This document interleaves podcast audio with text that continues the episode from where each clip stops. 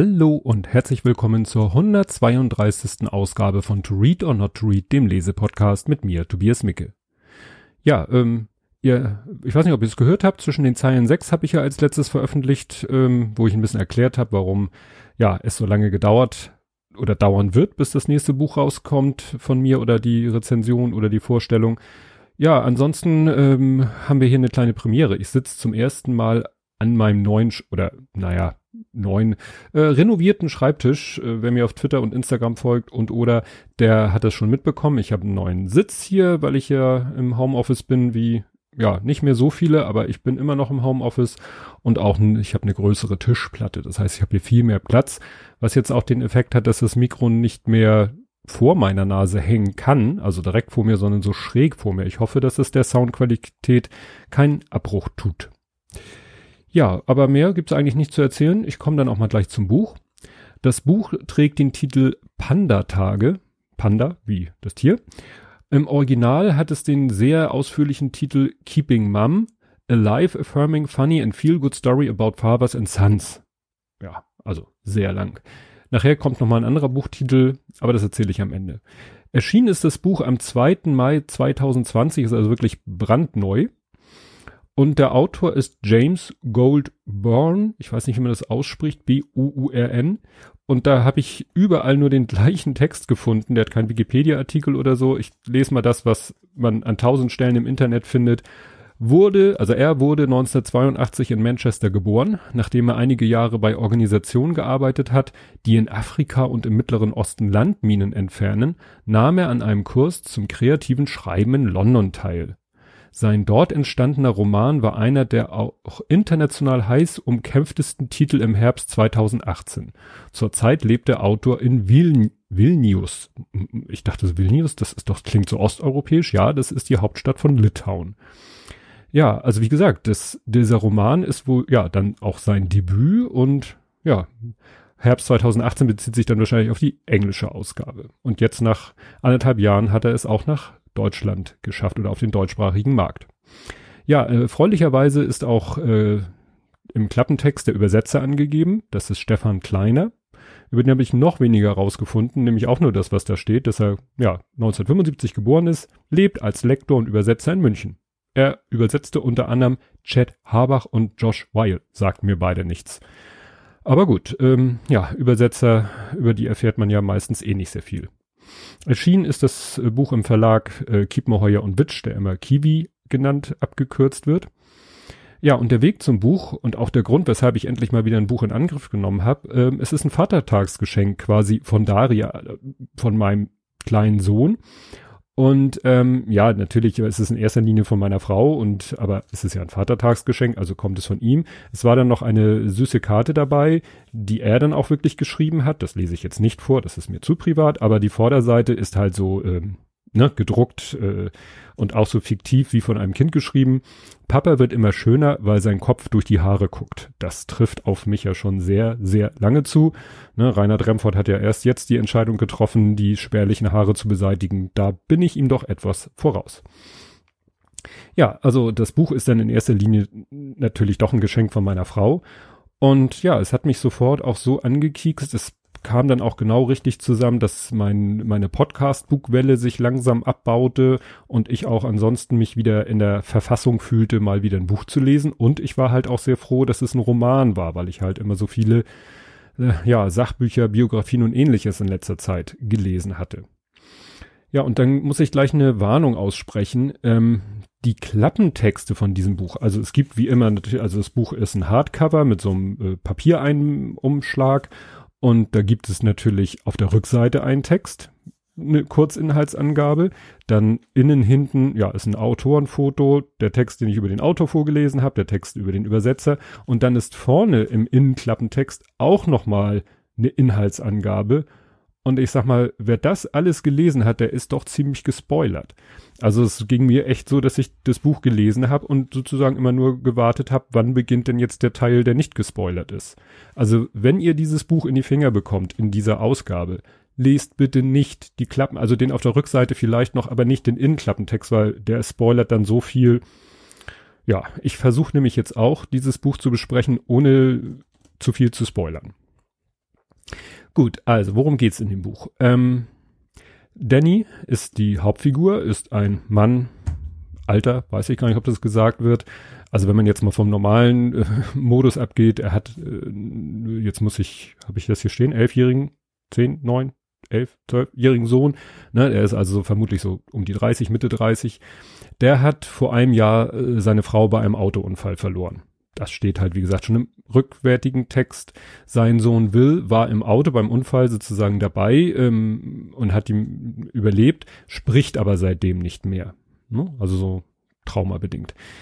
Dann äh, verliert Danny seinen Job, der ist Bauarbeiter und findet keinen neuen, droht aus der Wohnung zu fliegen, sucht händeringend dann einen Job und wird Straßenkünstler. Ne? Nämlich indem er sich ein Panda-Kostüm kauft, was aber die Leute eher immer missdeuten, also scheint es ein sehr schlechtes Panda-Kostüm zu sein. Ja, und weil ihm überhaupt nichts einfällt, was er machen kann, tanzt er. Er sagt zwar, er kann überhaupt nicht tanzen, aber alles andere kann er noch weniger. So, bis dahin geht der rückseitige Klappentext. Ähm, wie gesagt, der Klappentext innen drin geht noch ein Stück weiter und den Teil versuche ich jetzt auch nicht zu spoilern. Äh, eine weitere wichtige Figur ist äh, Dannys Arbeitskollege und Freund Ivan, der ist Ukrainer, ist so ein bisschen der, der Comical Relief. Gut, das ganze Buch ist sehr lustig und unterhaltsam, aber der ist nochmal so ein bisschen, äh, sorgt für äh, lustige Situationen. Der hat zum Beispiel auch sehr komische, seltsame Tätowierungen und da äh, fand ich ein bisschen komisch übersetzt. Da steht dann, ja, unter anderem hat er auf dem Arm ein Drei-Gewinnspiel tätowiert. Und ich musste kurz überlegen, was ist denn ein Drei-Gewinnspiel?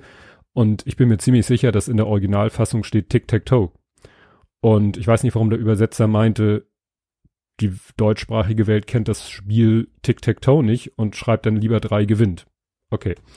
Naja, wo diese Tätowierungen herkommen, die sehr komisch oder sehr seltsam sind, das wird später noch erklärt, ist sehr witzig. Und seine Frau Ivana ähm, wird erwähnt, äh, die guckt die Serie British Bake Off. Und hier möchte ich grüßen Dunderklumpen 80, also ist ihr Twitter-Handle. Und weil die, äh, ja, guckt die Serie, glaube ich, auch. Jedenfalls ist mir auf eingefallen, ich habe sie dann auch gefunden, so ein paar Tweets, äh, wo sie wohl offensichtlich diese Serie British, oder ich glaube, das heißt The Great British Bake Off, ähm, ja, wo ich weiß nicht, Promis, Normalos, wer auch immer, ähm, Kuchen oder Torten backen. Und deswegen British Bake Off. Ähm, es hat sich dann so ergeben, dass ich heute noch einen Tweet von Ed Dunderklumpen80 gelesen habe, wo ich dachte, ja, das trifft, passt. So traurig es ist, es passt dann doch, dass ich gerade heute dieses Buch bespreche. Gut, dann ähm, will ich das erste Mal was vorlesen. Und zwar, wie gesagt, dieses Buch ist eigentlich ein, ein lustiges Buch sehr amüsantes, unterhaltsames Buch. Aber es geht halt auch immer darum, dass er vor einem Jahr seine Frau verloren hat und dass er um sie trauert, auch wenn er ja das vielleicht gerade gegenüber seinem Sohn nicht so zeigen will oder zeigen kann. Aber hier sind doch einige Stellen im Buch, die ich wirklich sehr gut, äh, ja, die, wo es um Trauer geht und ja, die wirklich, die ich sehr gut fand. Und hier geht es darum, dass er auf dem Friedhof, Friedhof ist, um ja das Grab seiner Frau zu besuchen. Er wusste, dass sie fort war. So viel begriff er. Was er nicht begriff, war die Vorstellung, dass sie für immer fort war. Stattdessen stellte er sich vor, sie sei auf die gleiche Weise fort wie sein Vater. Nicht tot, das nahm er jedenfalls an, wobei er es eigentlich nicht wusste und es ihm auch egal war, aber auch nicht anwesend. In gewisser Weise war es ein noch grausameres Konzept des Todes, als der Tod selbst es war, denn im Gegensatz dazu ließ es ihm die Hoffnung, so klein sie auch sein mochte, eines Tages um eine Ecke zu biegen oder durch eine Tür zu gehen und auf der anderen Seite seine Frau stehen zu sehen. Manchmal war er sich sicher, dass er in einem ebenso in einem soeben betretenen Raum ihr Parfum roch oder auf einer belebten Straße ihre Stimme hörte oder ihre Hand an seinem Gesicht fühlte, während er den einsamen Randbereich des Schlafs durchstreifte. Dann wieder spürte er sie so nah, dass er sich nur umdrehen musste, aber wenn er über die Schulter sah, war sie verschwunden, ihr Körper von der Menge verschlungen, ihre Stimme vom Wind fortgetragen. Es war, als lebte sie in einer Welt, die parallel zu seiner eigenen verlief, wie zwei Freunde in einem Hochhaus, die einander hörten, sich aber nie begegneten. Und daran kam er so ungern auf den Friedhof. Nichts zerstörte diese Illusion so sehr, wie den Namen seiner Frau in ein kaltes und lebloses Stück Granit eingraviert zu sehen. Und das fand ich eine, ja, wenn man das in diesem Kontext sagen kann, ganz wundervolle Beschreibung von diesem Gefühl, das sicherlich viele Trauernde haben, dieses, ja, sie ist weg, fort, ja. Und man überlegt sich, ja, vielleicht kommt sie irgendwann doch mal wieder und dass dem nicht so ist, wird ihm halt klar, wenn er vor dem Grabstein steht. Ja, dass sein Sohn Will nicht spricht, macht es natürlich die Situation, die Trauer nicht leichter. Und das führt dann auch zu dem Satz, äh, den er hier sagt oder denkt. Er hatte überhaupt aufgehört, auf irgendetwas zu hoffen, also dass sein Sohn wieder anfängt zu reden, ist damit gemeint, auf irgendetwas zu hoffen, außer auf den Tag, an den er aufwachen und etwas anderes empfinden würde als das Bedürfnis, die Augen wieder zu schließen und sie nie mehr zu öffnen. Ich weiß, das klingt jetzt unheimlich, ja, dramatisch oder, oder traurig. Wie gesagt, das ist das Besondere an diesem Buch, er, äh, dass er wirklich sowas schreibt und dann geht die Story weiter und äh, zwei Minuten äh, oder drei Sätze weiter lächelt man über ein, eine lustige Situation, die beschrieben wird. Es ist eben nichtsdestotrotz ein unterhaltsames und teilweise sogar sehr lustiges Buch. Ja, und dann kommt es zu dem wichtigen Punkt, dass seine Frau ein Naturtalent war in Sachen Tanz. Dazu sagt er dann auch, sie bewegte sich so natürlich, dass ihre Mutter immer gesagt hatte, sie habe schon tanzen können, bevor sie laufen lernte. Und das hat natürlich bei mir als Ehemann äh, des größten ABBA-Fans ever sofort äh, getriggert. Äh, es gibt von ABBA das Lied Thank You for the Music, was ja sehr bekannt ist. Und da gibt es halt die Textzeile Mother says I was a dancer before I could walk.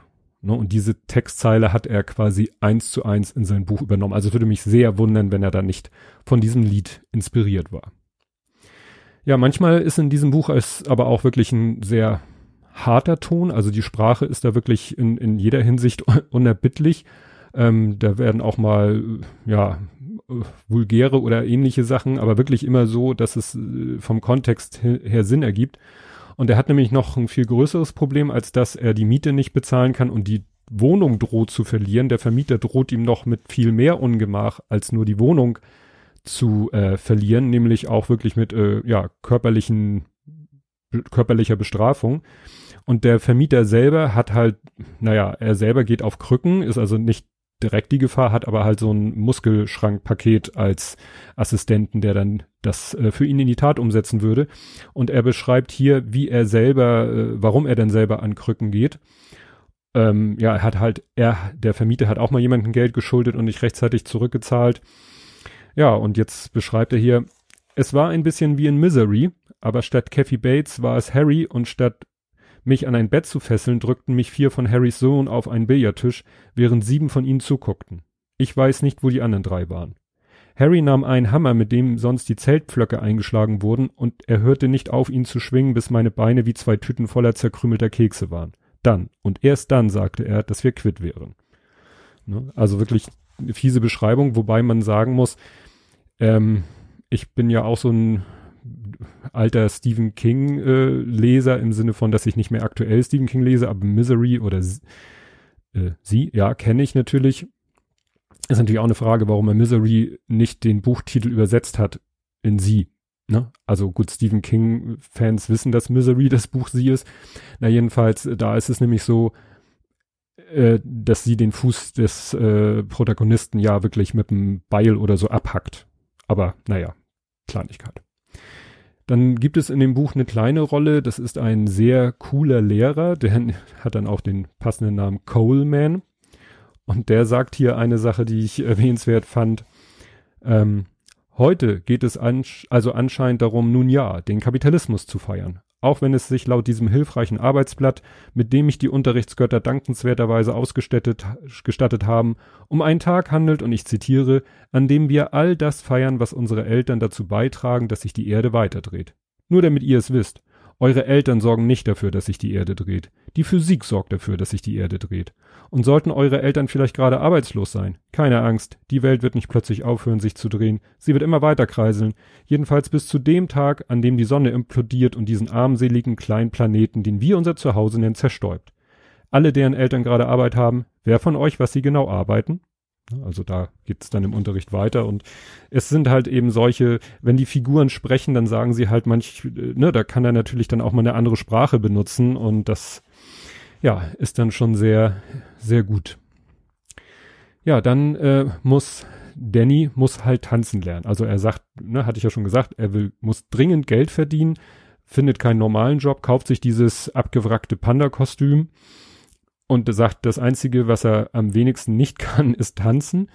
Und äh, er hat dann auch äh, Hilfe, er findet dann eine Person, die ihm Tanzen beibringt. Und die sagt eben, ja, du guckst dir jetzt alle Tanzfilme an, die du kriegen kannst. Und das Praktische ist, er hat halt viele Tanzfilme im Haus, weil seine Frau halt so gerne getanzt hat und sie deshalb halt viele Tanzfilme haben. Er hat sie nur nicht mit seiner Frau angeguckt, weil er, das, weil er das blöd fand. Naja, und er schaut sich dann eben Dirty Dancing an, den seine Frau, also irgendwann hat sie ihn nur noch ironisch gefragt, ob er ihn mitgucken will. Er hat ihn nie mit seiner Frau sich angeschaut und er setzt sich dann aufs Sofa, ähm, mit einem gerahmten Bild von ihr in der Hand, das ist wichtig für das, was ich gleich vorlese, macht sich so Notizen, ja, und steigert sich immer mehr in diesen Film rein. Und dann kommt dieser Abschnitt. Er jubelte, als Johnny Castle sagte, sein Baby gehöre zu ihm. Und als der Abspann lief, drückte er Liz an die Brust und weinte so heftig, dass der Nachbarshund zu heulen anfing. Er beweinte jedes einzelne Mal, dass er sich stur geweigert hatte, mit ihr zu tanzen, also jedes Mal, dass sie ihn gefragt hatte, und er beweinte, dass er sie allein hatte tanzen lassen, was ihr sogar Spaß gemacht hatte, ihm aber trotzdem das Herz brach, wenn er sie jetzt vor sich sah, mitten auf der Tanzfläche, umgeben von Fremden, während er vom Rand aus zuschaute. Er beweinte, dass es ihm wichtiger gewesen war, sich nicht zum Affen machen, als ihr ein Lächeln ins Gesicht zu zaubern und dann lachte er, weil er einfach lachen musste, als ihm wieder einfiel, dass sich der Mann, der nicht hatte tanzen wollen, weil er sich den Kopf darüber zerbrach, was die Leute denken würden, jetzt Notizen machte, um seine Fähigkeiten als tanzender Panda zu verbessern.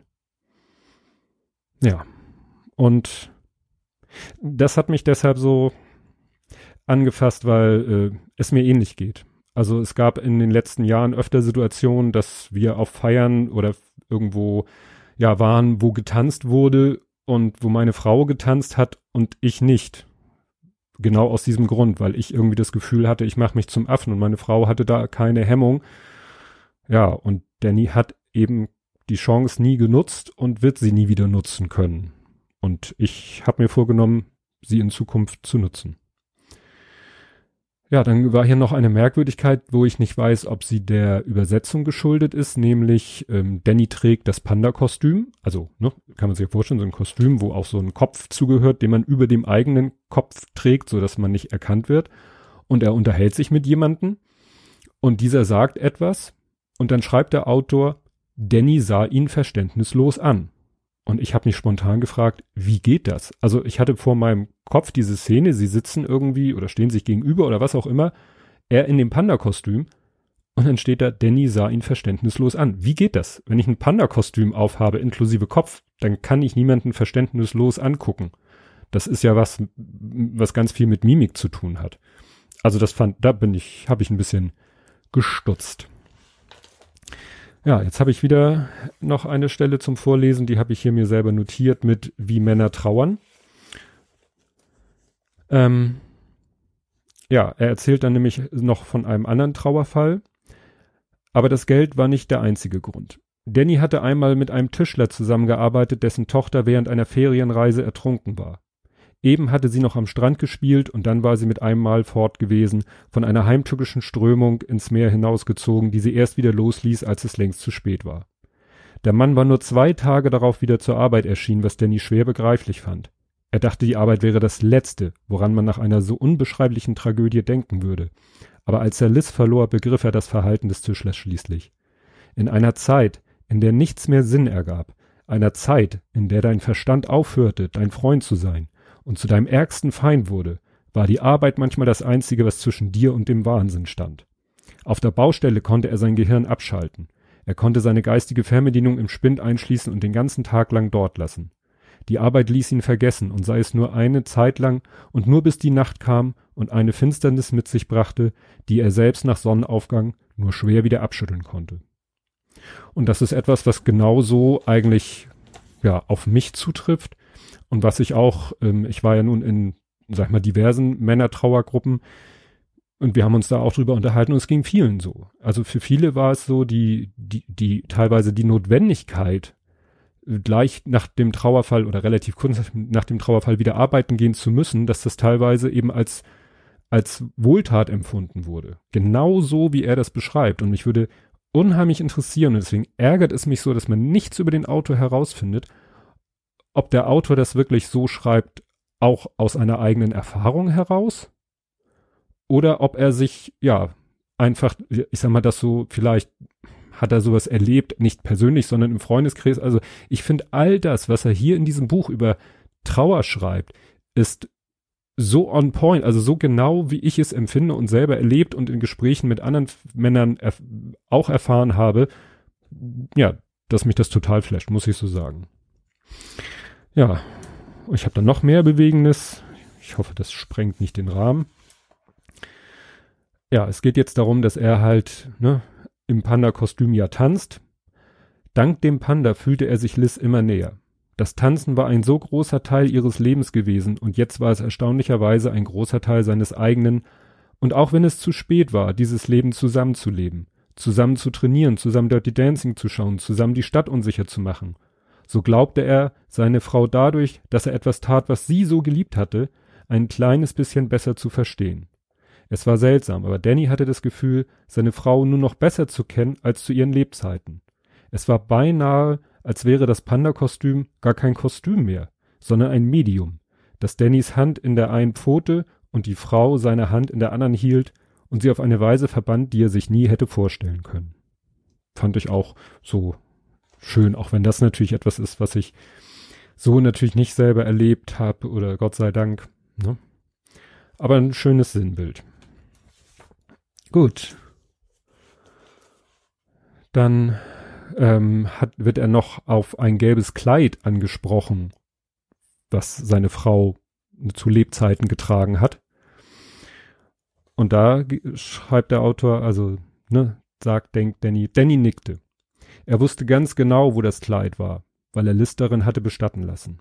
Er dachte an diesen Tag und daran, wie surreal es sich angefühlt hatte, ihren Schrank nach einem geeigneten Outfit für ein so schreckliches Ereignis zu durchsuchen, und er erinnerte sich daran, dass es nach der Beerdigung so heftig und so lange regnete, als wäre Liz tatsächlich die Sonne gewesen und als hätten sie an diesem Tag nicht nur sie begraben, sondern alles Licht, das es auf der Welt noch gab. Und ich merke gerade, wenn ich hier dieses Buch vorlese und diese ganzen Ausschnitte, es klingt jetzt so, als wäre das das traurigste Buch aller Zeiten. Glaubt mir, ist es nicht. Es ist eins der lustigen Bücher, lustigsten Bücher, die ich wirklich, kann ich sagen, fast in meinem Leben gelesen habe. Ich habe mir nun diese Stellen rausgesucht, weil sie mich persönlich so berührt haben. Jemand anders wird sie lesen. Ich hoffe nicht, dass jemand anders davon genervt ist, wird sie so nehmen, wie sie sind und wird sich über die ganzen anderen Teile des Buches, die ich jetzt nicht vorlese, zum Teil auch, weil sie halt, weil ich halt die Geschichte nicht spoilern will, sind, wie gesagt, sau komisch. Also es ist sehr, sehr lustig, das Buch. Ja. Und äh, es gibt dann auch ein furioses Finale. Ich, ich habe die ganze Zeit beim Lesen dieses Buches schon gedacht, das muss verfilmt werden. Das muss, es, es schreit äh, danach verfilmt zu werden. Wie sehr dann, ne, so eine Verfilmung eines Romans muss dann immer Abstriche machen, wiefern man dann diese ganzen, seine ganzen Gedanken über seine Frau und so weiß ich nicht, aber dafür gibt's Drehbuchschreiber und Produzenten und Regisseure, um sich über sowas einen Kopf zu machen. Aber die Gesamtstory und vor allen Dingen auch die, die Komik in diesem Buch, das würde ich sehr gerne sehen in einer Verfilmung. Ja, und zum Schluss äh, kommt dann noch ein schönes Zitat, das jetzt mal nichts mit Trauer zu tun hat. Und zwar geht es da um seinen Sohn, der da ähm, ja einer sich, äh, nein, ich will ja nicht, muss jetzt vorsichtig sein, dass ich nicht spoilere. Also, ne, da ist eine Person und die geht weg und Will, wie gesagt, der Sohn von Danny, Will sah ihm hinterher und fragte sich, ob er einen Freund gewonnen oder einfach nur einen Feind verloren hatte. Ja, das ist wie gesagt fast am Ende des Buches. Ja, das Fazit habe ich jetzt eigentlich schon vorweggenommen. Wie gesagt, ähm, Delende Carthago, äh, muss ich hier sagen, äh, nicht Delende Carthago, sondern weiß nicht, wie man auf Lateinisch sagt, muss verfilmt werden.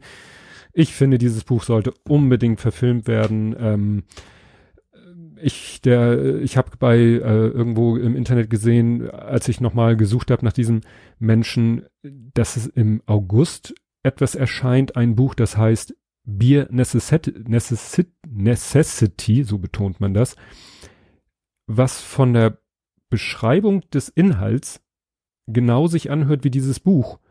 Aber es trägt den Untertitel sozusagen A Novel. Und das hier ist ja kein Novel, sondern keine Novelle, sondern ein Roman. Ich weiß nicht, ob er vielleicht erst eine Novelle geschrieben hat und auf Basis der Novelle dann den Roman geschrieben hat und jetzt sie sich gesagt haben, ach weißt du was, dann bring noch mal die Novelle raus. Oder ob es einfach nur eine Neuauflage ist unter einem anderen kürzeren Titel. Weil wie gesagt, der Originaltitel war ja nun wirklich sehr, sehr, sehr, sehr unhandlich. Ich guck noch mal, was hier im Buch drin ist. Nee, da steht Ah nee, in, hier steht bei der Originalausgabe, Titel Originalausgabe nur Keeping Mum. Das, was ich noch lang, alles am Anfang vorgelesen habe, war dann quasi der Untertitel. Ja, also ich kann dieses Buch wirklich nur empfehlen. Es, äh, ja, es ist, es ist einfach ein gutes Buch. Und wenn das wirklich das Debütwerk von diesem Autor ist, dann kann man da, glaube ich, hoffen, dass vielleicht noch mehr gute Bücher von ihm kommen. Und das soll es zu diesem Buch gewesen sein. Ja, ich ähm, kann keine Aussage darüber machen, wann die nächste Folge kommt, aber ich kann eine Aussage darüber machen, wann ich das nächste Buch anfangen werde zu lesen, nämlich heute Abend. Ne? Ich habe in meinem äh, umfangreichen Backlog nachgeschaut, was ich da noch an Büchern habe und habe ein Buch gefunden, was auch schon, boah, dreiviertel Jahr, nee, fast ein Jahr, fällt mir jetzt gerade ein. Oh Gott, ja, was fast ein Jahr schon in meinem Backlog liegt und darauf wartet, gelesen zu werden.